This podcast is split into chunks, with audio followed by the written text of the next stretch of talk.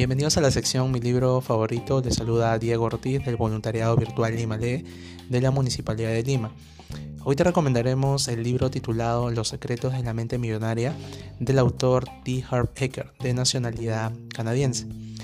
Para comenzar quería eh, mencionar lo que es el título de este libro, ¿no? Se llama Los secretos de la mente millonaria. Me imagino que para muchas personas este nombre le suene bastante extravagante y bastante, digamos, como una palabra cliché, ya que estoy seguro que hemos escuchado tanto en audios, podcasts, en YouTube o algún libro virtual o en alguna biblioteca, eh, escuchar sobre estos títulos que llama eh, a pensar, ¿no? De que se trata de un libro que te vende un secreto de éxito inmediato. Pero este libro es todo lo contrario. A diferencia de estos libros que, yo también he podido revisar, eh, los secretos de la mente millonaria tocan más a fondo. No solamente te hablan de aquellos secretos para realizar un éxito económico, sino que también para que uno se pueda desarrollar tanto mentalmente, espiritualmente y en todos los ámbitos de la vida que uno quisiera eh, lograr. Este autor que se llama eh, T. Harv Eker, eh, si bien es cierto no nació en la pobreza, quizás ser una persona de clase media, logró en tan solo dos años y medio volverse millonario. No fue algo de la noche a la mañana, pero él da por sentado y una de sus, uno de sus pilares con respecto a este éxito es que tuvo que trabajar desde adentro, es decir, su personalidad, cómo se relacionaba con las personas y a partir de ese éxito personal interno que él tuvo, pudo ya de antemano lograr su éxito económico. Para comenzar, en el libro eh, se divide en dos partes. La primera parte se llama Tu patrón del dinero. En Tu patrón del dinero, él trata de identificar y ponernos a todos en contexto que cuál es el concepto o cuál es nuestra opinión o en todo caso nuestro, nuestra programación acerca del dinero. Muchas personas, por ejemplo, piensan que el dinero es malo. Es decir, para aquellas personas que tienen mucho dinero, son millonarias, para algunas personas ellos lo han logrado de alguna manera eh, no legal o de manera que han tenido que pisotear, pisotear a otros, afectar a otras personas. Entonces hay algunas personas que lo tienen como algo mal, Mientras hay otras personas también que han sido criadas de manera diferente y ven el dinero como más que nada un resultado, un esfuerzo de, todo, de cada uno de ellos. a lo largo del libro uno va a poder darse cuenta en qué parte o a qué tipo de persona uno pertenece con respecto a su patrón del dinero. Lo que él trata de explicar en esa sección es que en realidad el dinero no es malo no es malo dependiendo de cómo tú lo hayas logrado.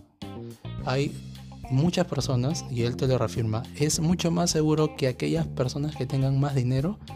Es todo lo contrario a lo que nosotros vemos en películas, tanto de, Hollywood, películas que hemos visto en el cine, ¿no? o en YouTube, o por ahí, donde nos pintan a las personas más ricas como personas que son soberbias, que no les interesa nada, pero él te lo puede reafirmar ahí en el libro que es todo lo contrario. Entonces trata de darte una explicación más positiva al hecho de que tú quieras tener dinero.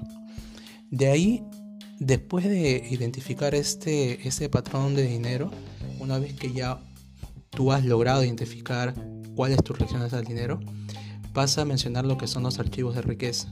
Son 17 formas de pensar y actuar de la gente rica, distinta de la gente que es de clase media o pobre. Ahora, él asegura bastante bien y lo reafirma en su libro que no está hablando de valores, no está hablando, no quiere decir que una persona que es rica como persona es mucho mejor que una persona pobre de clase media, sino él habla de un tema exclusivamente de, de lo que es el dinero, ¿no?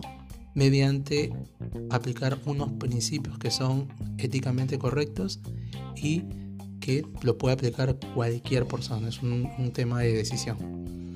Dentro de estos 17 eh, archivos de riqueza, él trata de comparar cómo es que una persona reacciona hacia un problema. Por ejemplo, el archivo de riqueza número uno se llama La gente rica piensa, yo creo mi vida. La gente pobre piensa, la vida es algo que sucede.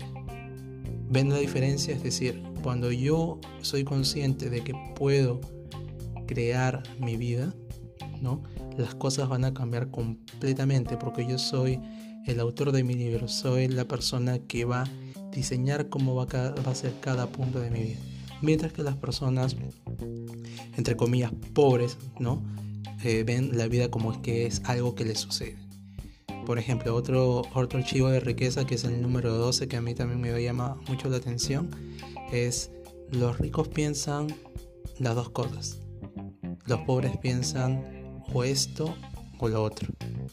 Es decir, que también muchos de nosotros hemos sido eh, concienciados o hemos sido programados para, para pensar que si uno quiere lograr éxito, tiene que elegir entre una cosa u otra. Por ejemplo, hay personas que sacrifican a su familia por tener más dinero, ¿no? O hay personas que eligen a su familia por el dinero, pero no es necesario elegir. Es posible tener las dos cosas siempre y cuando uno quiera. Entonces uno va a poder recorrer el libro y créanme que no es un libro de esos que simplemente están pensando en vender.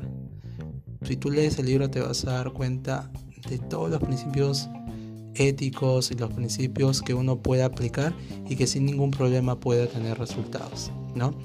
Eh, no dejen de, leer el libro, es muy bueno, lo van a poder encontrar en cualquier librería e incluso también por una página web. Me despido y cuídense mucho.